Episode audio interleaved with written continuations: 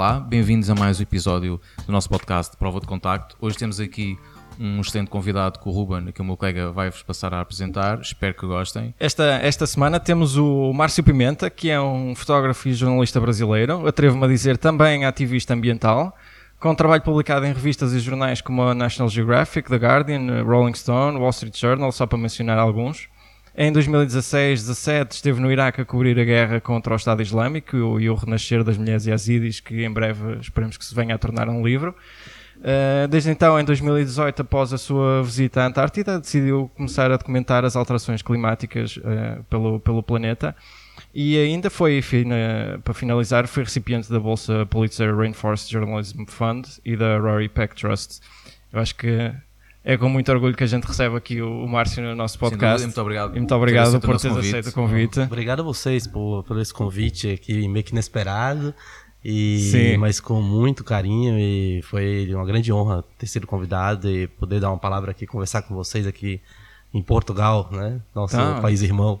Acho que não, não podíamos passar a, a oportunidade, pelo menos. De... Sim, sem dúvida. E, e ainda por cima é engraçado que nós acabámos a primeira temporada com uma ligação com o Brasil, né? com o é verdade, com o e vamos especial. começar esta nossa segunda temporada Novamente. Com, novamente. Um a inauguração da segunda temporada? É, exatamente. Um, dia temos, um dia temos que ir ao Brasil gravar um episódio. É, é, Sim, por favor, já estão convidados. É, eu moro no sul do Brasil, em Porto Alegre. Tem casa lá para vocês, já estão Pronto, convidados, fazer, dá para a gente fazer um, especial, bom um especial. especial. Temos que criar uma conta para a angariação de fundos. Um crowdfunding. crowdfunding ir ao Brasil. sim, sim, não tá, não tá fácil, hein? É. Atravessar o Atlântico não tá barato. Uf.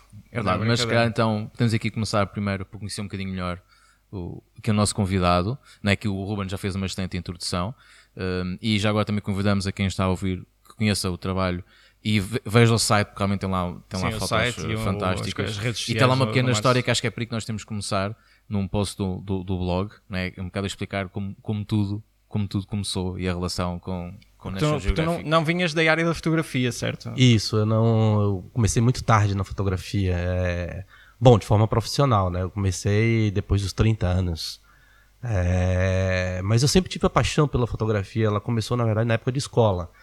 É, quando todos saíam para jogar bola, eu era um perna de pau, então eu fotografava eles jogando bola, os meus colegas né, de escola. E quando fazíamos viagens e, é, com amigos também, eu sempre era o fotógrafo da turma. Mas absolutamente sem nenhum estudo, sem nenhum tipo de preocupação com técnicas de fotografia. É, mas a paixão já existia. A paixão já existia, eu sempre comprava câmeras, etc. E, bom, eu fui fazer um. me graduei em economia no Brasil. Depois eu fiz um mestrado também, isso em Salvador, na Bahia, é, onde eu cresci. E depois eu fui fazer um doutorado no. Aliás, já no, no, no curso de economia e no mestrado eu usei a fotografia como Sim, ferramenta. Achei, achei, muito interessante ter, pra... ter usado a fotografia para isso. Isso, foi uma forma de sair somente da, da leitura acadêmica rígida, né?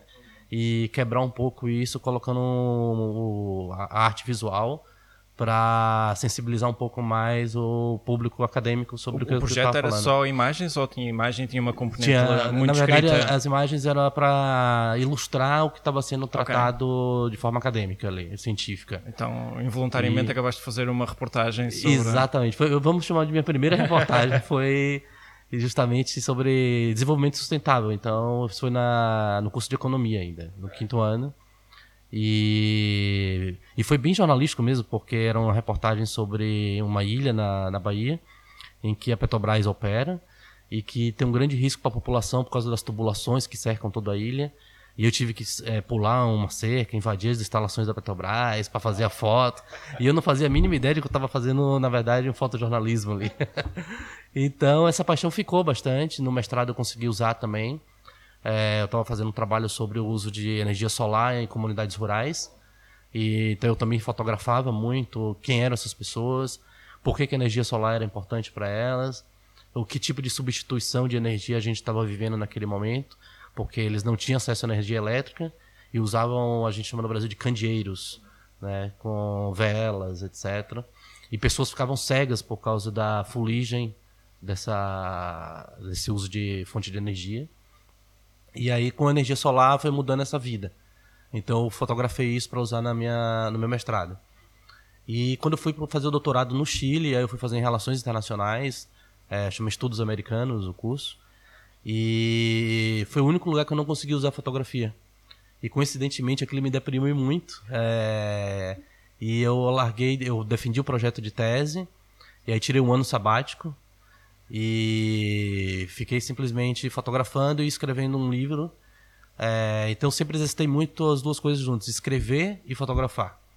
Mas novamente, é, sem nenhuma técnica, sem nenhum curso. Na verdade, eu fiz um curso de 10 horas de fotografia para aprender a operar a o, câmera. O básico. Né? Isso. É, saber sobre velocidade, abertura. Eu não fazia a mínima ideia do que, que era isso. E, bom, aí alguns amigos falaram, ah, você fotografa bem, e aí eu acreditei nessa mentira e segui em diante. Mas às vezes há mentiras que vêm. É sim, é, assim que se começa, em, boa, em, boa, em, boa, altura e que nos fazem seguir o seu caminho certo. Sim, é sim. Foi, que foi o caso. Um, sim, realmente alguns destes trabalhos podem, podem ser vistos, né?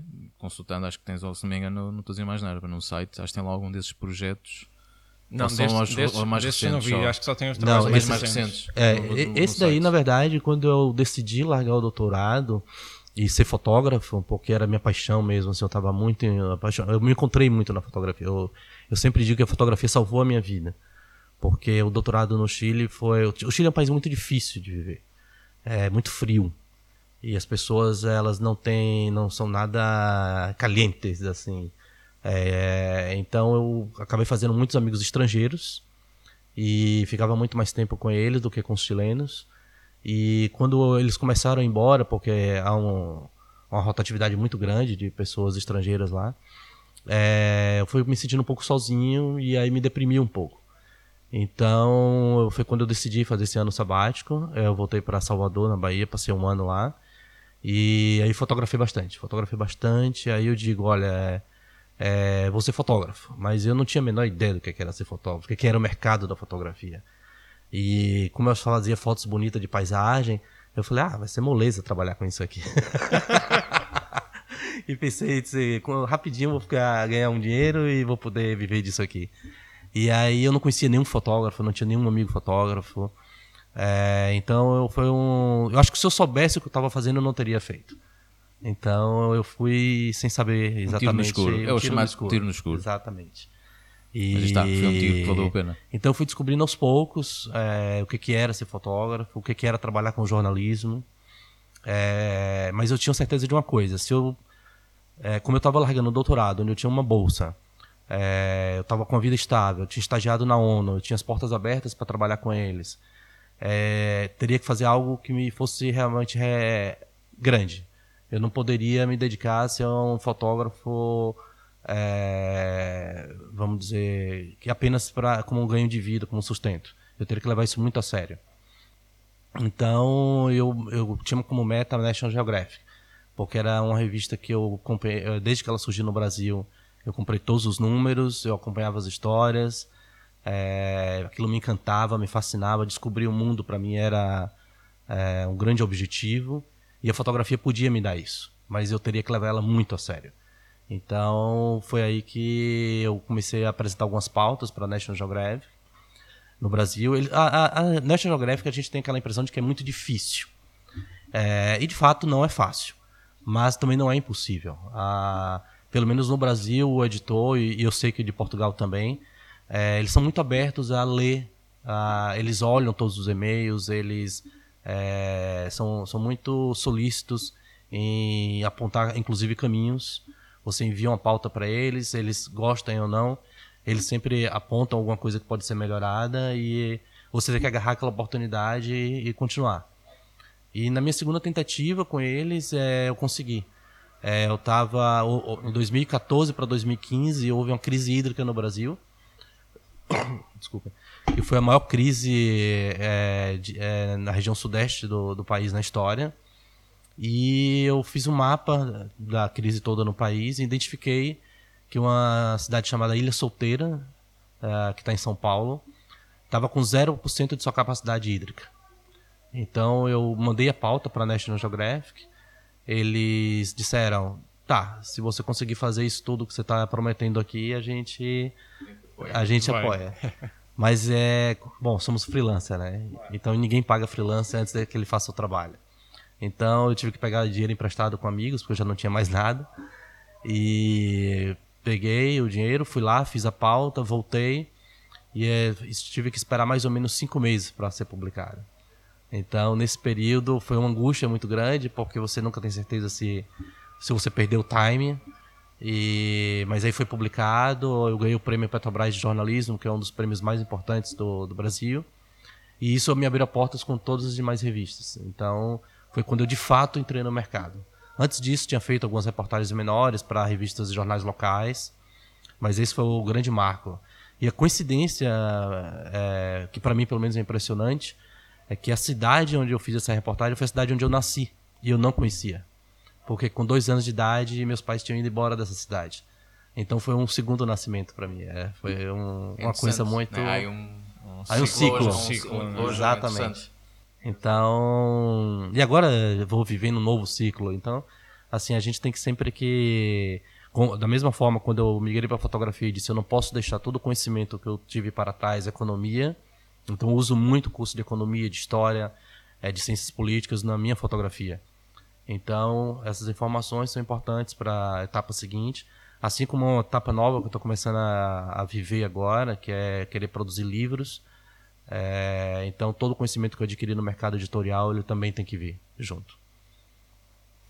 Acho que é um, é um acumular de, experiências. Experiência, sim, sim. É, um amigo meu fala que não existe fotógrafo novo que seja bom. Todo fotógrafo bom é velho. sim, a experiência, sem dúvida, tem, tem, é essencial. Ainda mais quando se consegue ter conhecimentos noutras áreas, depois isso também vai se refletir no, no próprio trabalho também. É. Eu, e... eu sempre falo, pro, pro, principalmente para os mais novos, né? Eu disse, olha, a estante de livros de um fotógrafo tem que ser 80% história, economia, geografia, e 20% fotografia. Não estuda tanta fotografia, sabe? Porque senão você vê, ou acaba sempre repetindo o que os outros estão fazendo, ou já fizeram, e na verdade você tem que entender muito o que você está fotografando.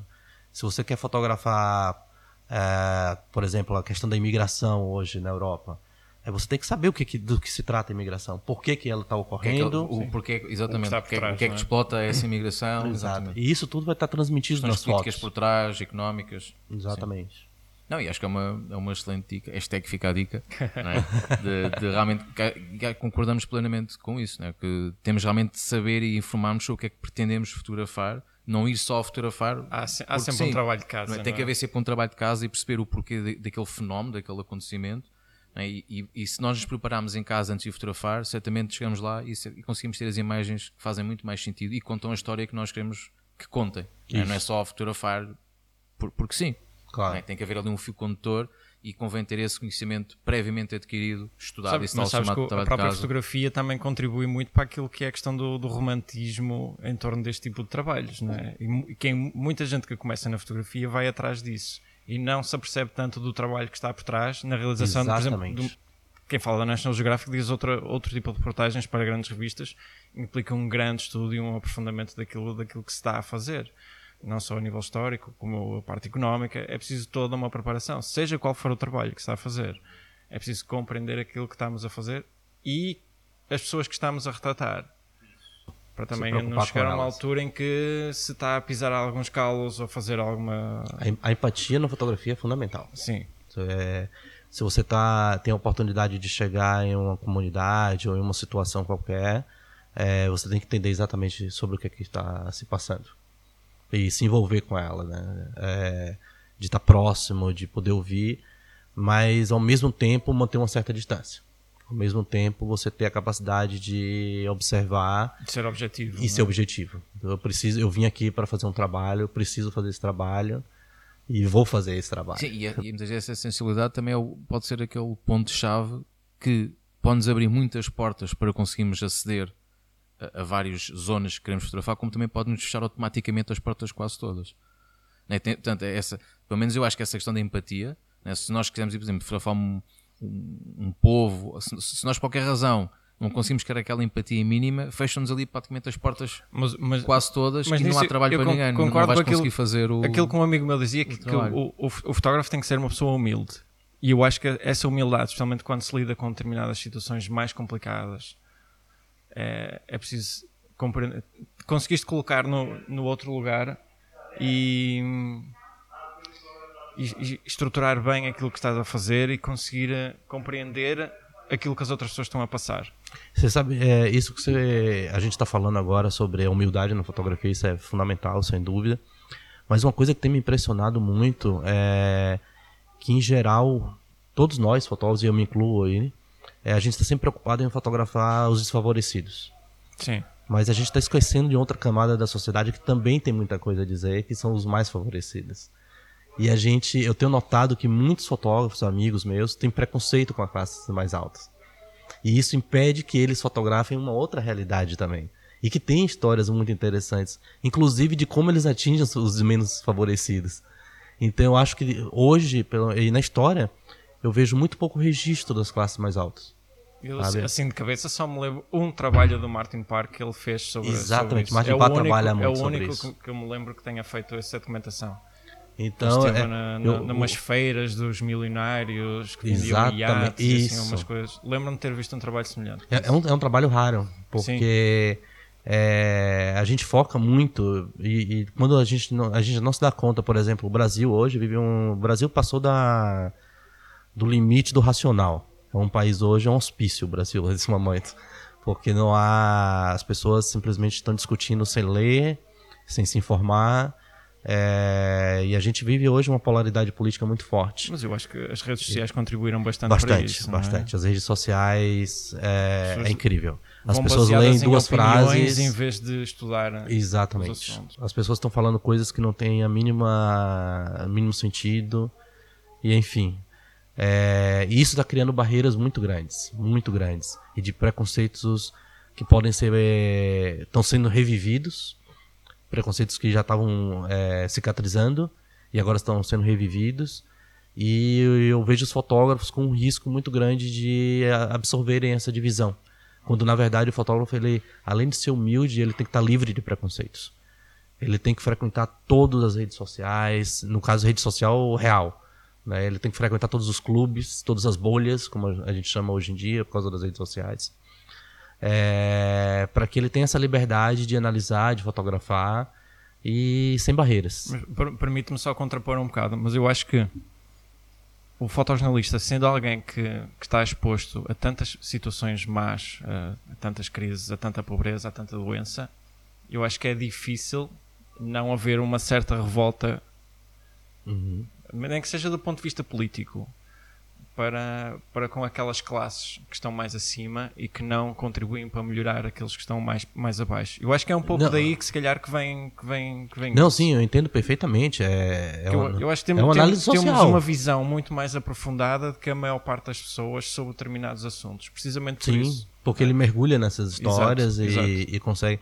Mas ele tem que lembrar do lado do trabalho.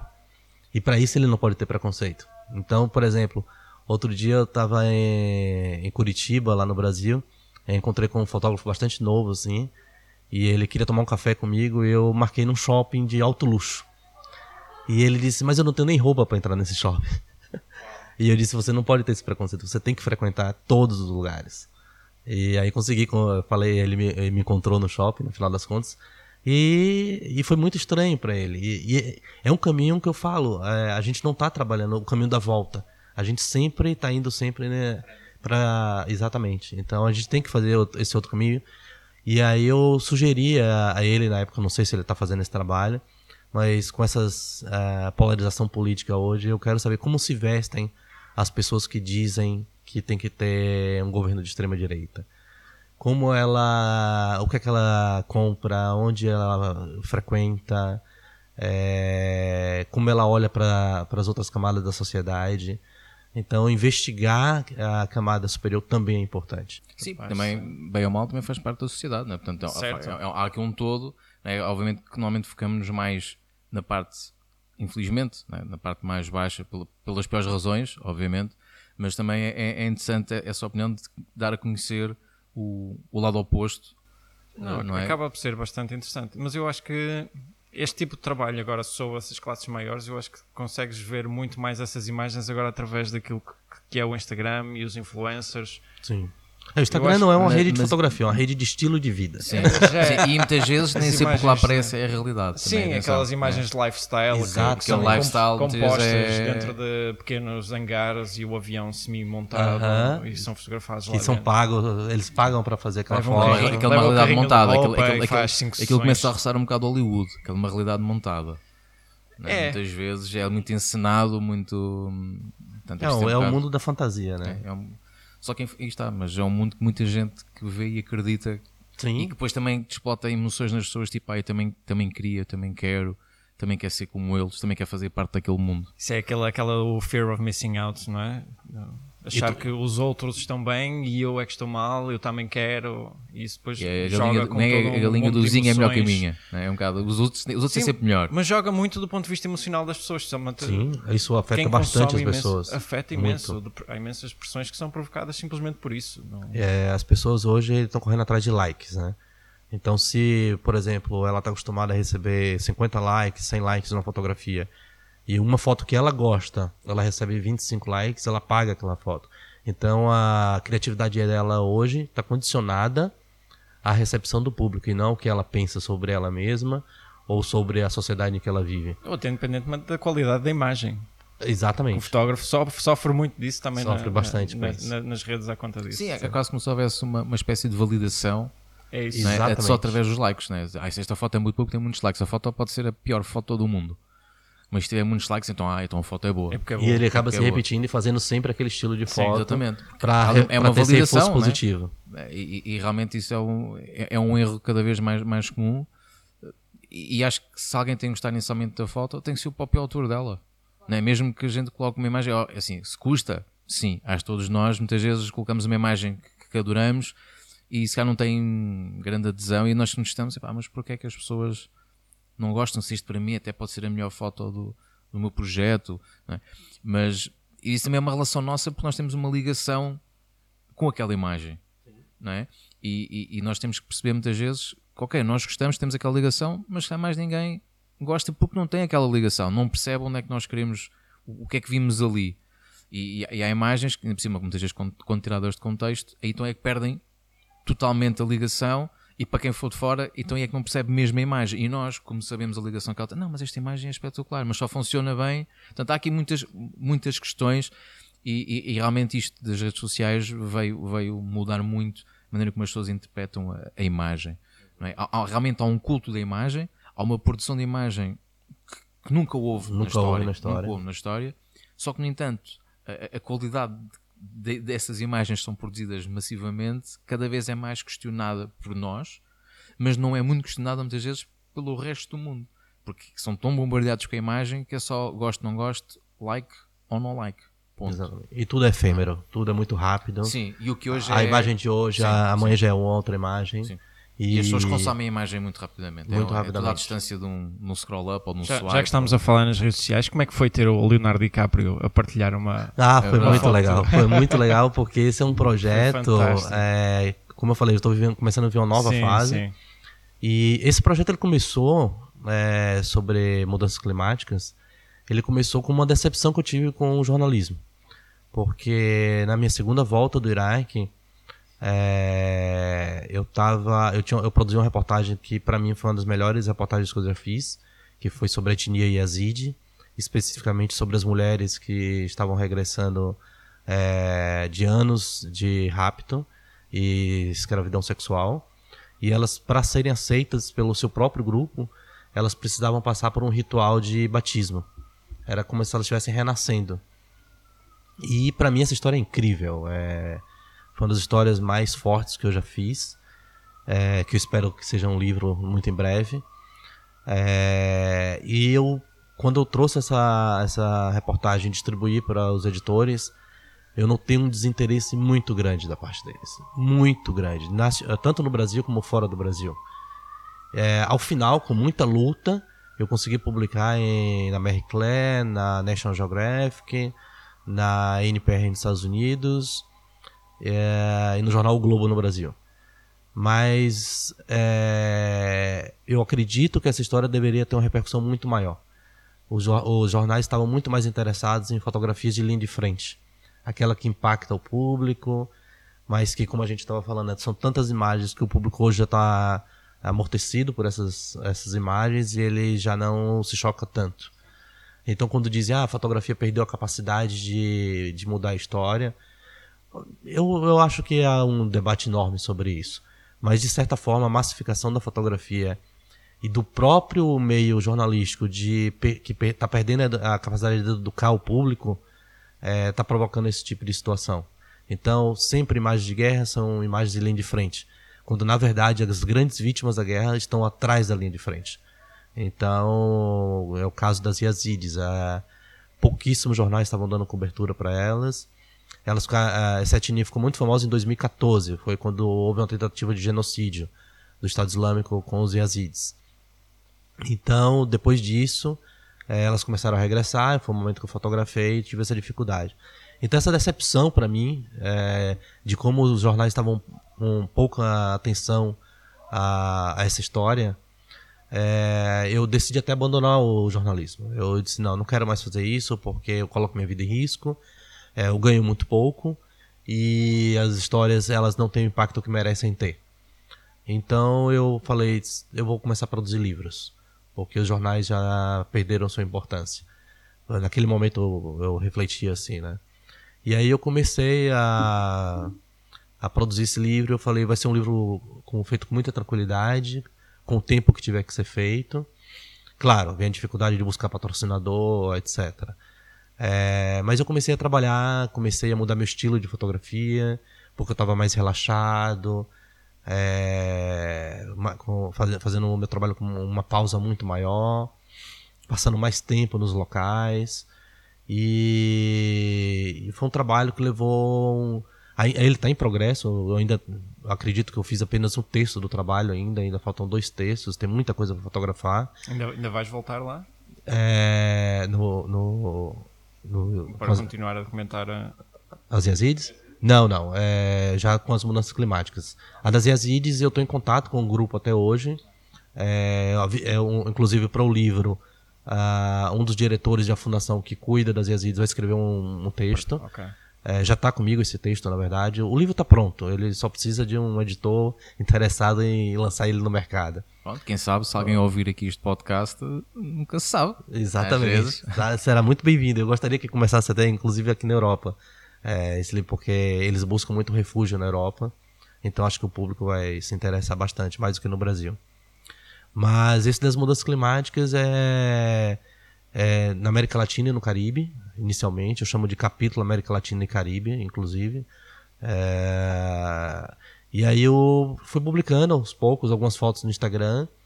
É, coisa que eu nem faço mais também. Mas o Leonardo DiCaprio viu uma das fotos e que ele trabalha muito, ele é um ativista ambiental. Sim, sim. É, e ele republicou essa imagem e ela estourou. É, essa coisa que a gente estava falando dos likes, né?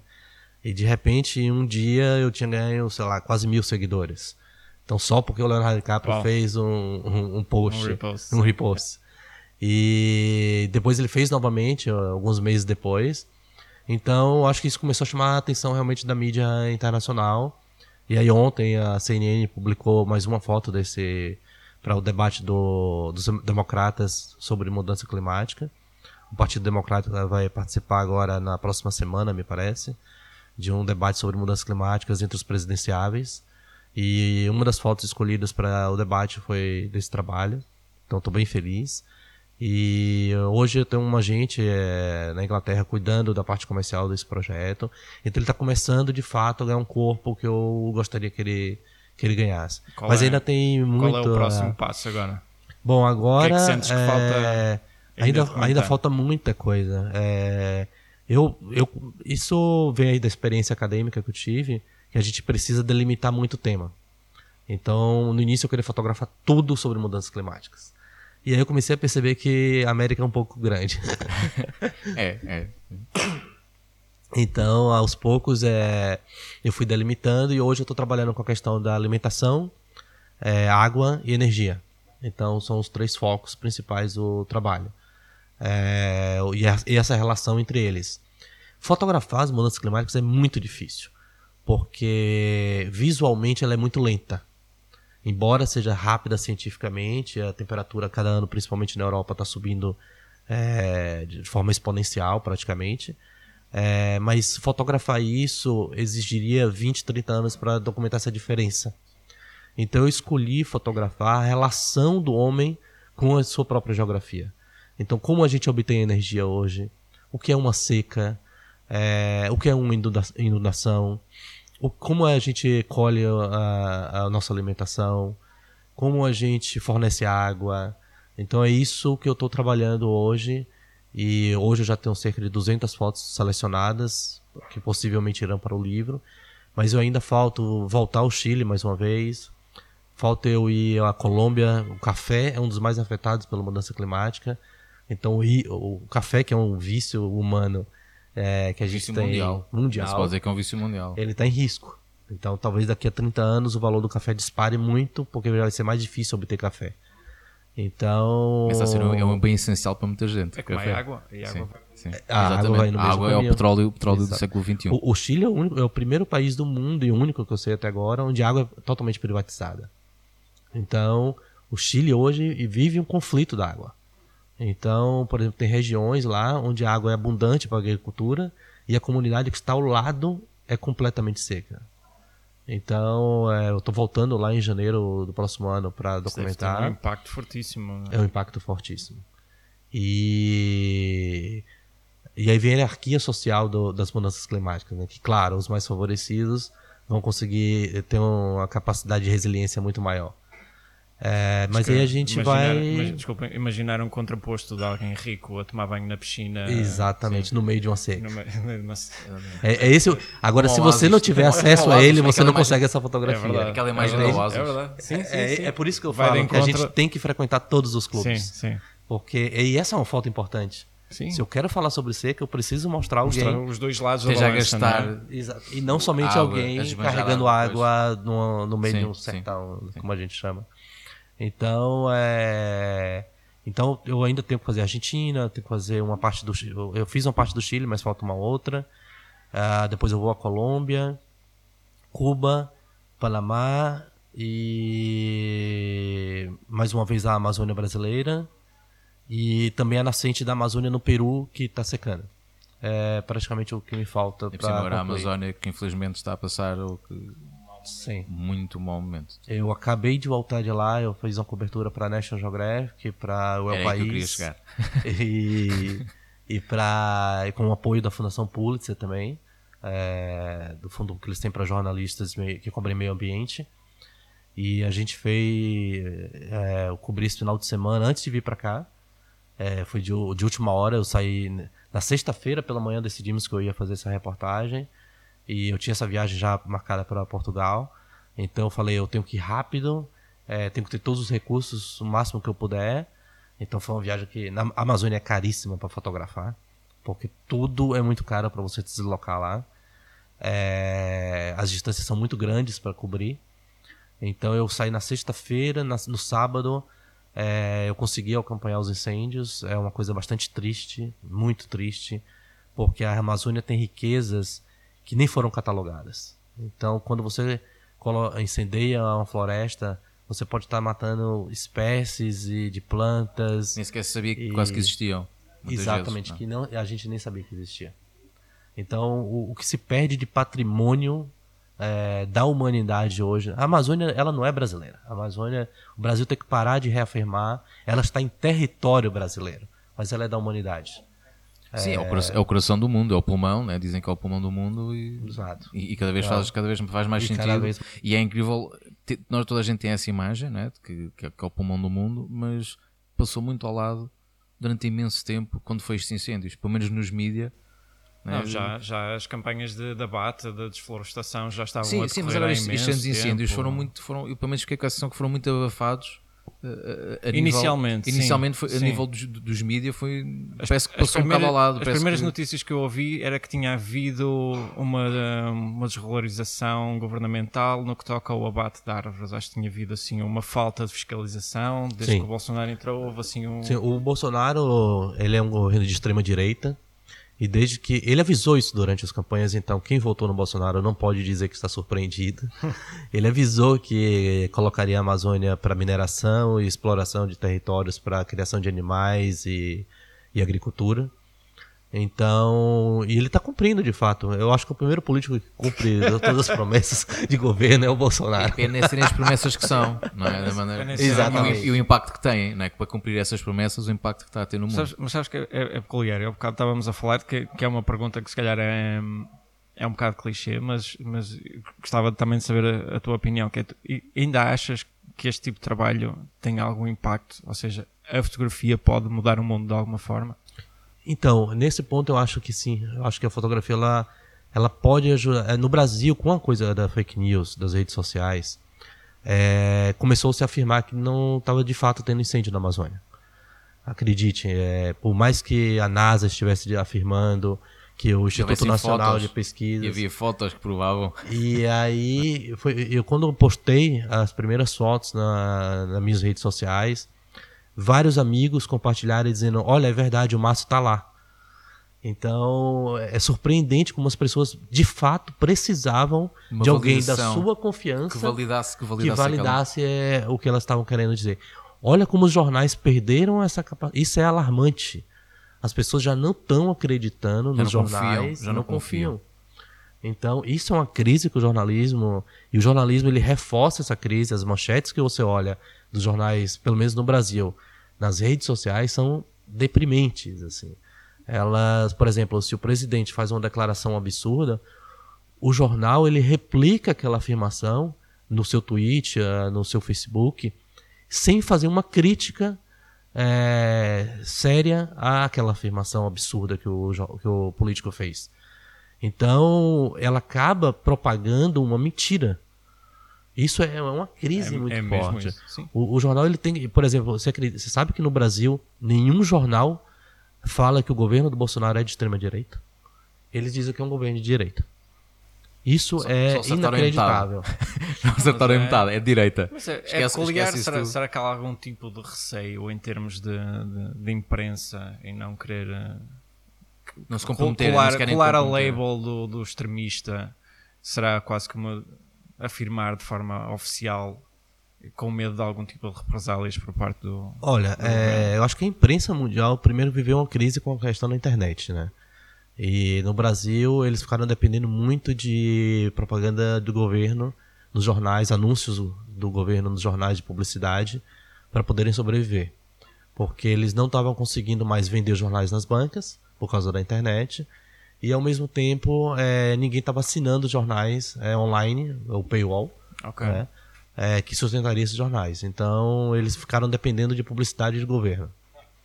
Então quando tanto que o governo faz essa chantagem, eles param, vão parar de anunciar, por exemplo, na Folha de São Paulo, que é um dos jornais mais importantes. E a, a Folha hoje mantém uma posição, ela, ela consegue ser crítica ao governo, mas ainda assim ela não chega à ousadia de cumprir o seu papel, quer dizer, é um governo de extrema direita. Então, é, a, a Folha é um, é, um, é um, falso progressista, vamos dizer assim. É, ela gosta de se vender como progressista, mas na verdade ela não consegue assumir essa posição como deveria. Então... É, interessante esta, né, é a pergunta que fizeste, né, que nós tínhamos falado um bocado em off antes de irmos para, para esta conversa. Uh, que realmente há sempre muito aquela questão de será que a fotografia ainda pode mudar o mundo? Ou uma fotografia pode mudar o mundo? É? Olha, eu acho que ela empurra. Sim, tenho a ideia que também tenho muita essa sensação. Pode não mudar diretamente, mas muitas vezes pode abrir os olhos para, pode despertar algumas mentes. Um bocado aquela questão que estávamos a falar de tal prova. É? Apesar de muitas vezes as pessoas dizerem, ah, isso é fotomontagem ou. Ou é Sim. Tem pessoas que duvidam é que, a que, que, a terra, dizem que a Terra é plana. É plana. Sim. Não... O, o, o ministro das Relações Exteriores do Brasil ele acredita que a Terra é plana. Como é, como é, que tu contrapões uma coisa dessa? há, um, há, um, presidente, não vou dizer quem toda a gente sabe que é, que diz que, né, que, que esta questão da, da parte climática que é uma invenção do, dos cientistas, né? que o é. aquecimento global que é uma coisa inventada pelos cientistas, que não existe. Pronto. Só por aí. Não, quando o exemplo de cima é este, é claro que, que, que as pessoas são influenciáveis por aquilo que, que vem de, do, dos políticos quer se quer, se quer, quer não, são influenciados por eles. Sim, sim. E nas decisões que eles tomam. São, são influencers. São, influ são os influencers. é? O papel deles é, é gerir o sim. país. E, E as pessoas acabam por, por se deixar levar muito na, neste, neste tipo de conversas. E, e, e deixaram-se questionar. Eu acho que a grande coisa foi esta. E o papel do jornalismo aqui era precisamente esse: era chamar a atenção de quando, quando alguém está a dizer algo de errado, dizer não, a verdade é esta, sim. aconteceu isto assim, assim, e assim. Pro, e há provas, não é? E mostrar é, provas. Esta, esta, esta questão, este, exemplo, este, sim, este e... exemplo que se falou de não, não existe nada, não, há aqui fotos que provam que a Amazónia está a arder. Não, não, não, não inventem a dizer que, que não. Não, não, não, não tentem omitir algo que está realmente a acontecer e que ainda por cima é algo que, que infelizmente não tem só impacto na própria Amazônia, no próprio Brasil, como no mundo inteiro. No mundo inteiro, é? sem dúvida. E, e, realmente é, é aquele tema que acho que também podíamos estar aqui então, se podemos estar aqui outra vez a falar só sobre a Amazónia. Nossa, a Amazônia é um mundo para se falar. Exatamente, é um mundo dentro do mundo. Sim, exatamente.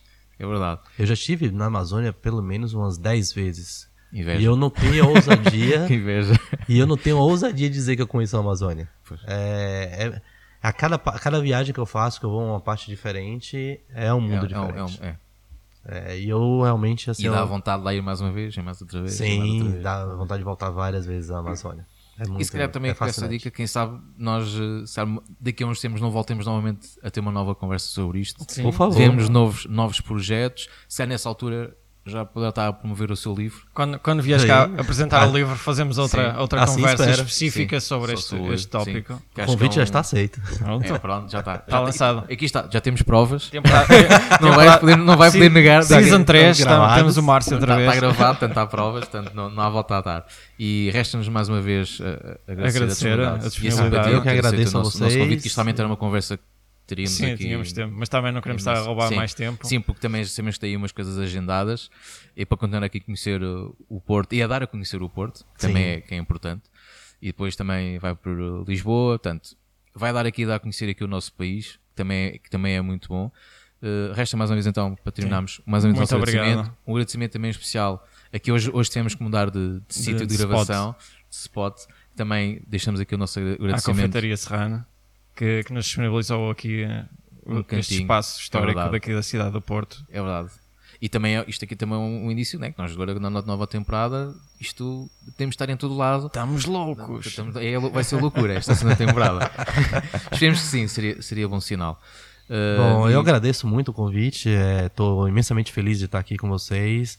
É, eu, eu, considero isso aqui um primeiro passo, porque eu tenho planos de me aproximar mais é, de Portugal. E quem sabe isso aí foi só um primeiro encontro. Ótimo. Em breve a gente. Se temos mais, é muito bom sinal para, para, os dois lados. Claro. Acho que sim. Então. Isso será muito bom sinal. Espero que também tenham gostado então desta nossa sim. conversa. Acompanhem o, acompanhem o trabalho do, do Márcio na, no Instagram. Nós vamos colocar Facebook, o link. O deixamos link os links do, todos do, do, do trabalho dele. No post, que acho que tem lá trabalhos fantásticos para dar a conhecer. Um, e pronto, esperemos é. que, que, que gostem e partilhem e deixem o feedback e pronto, esperemos que ter mais oportunidades destas em breve. Obrigado mais uma vez a todos. obrigado a todos. Obrigado, um abraço a todos.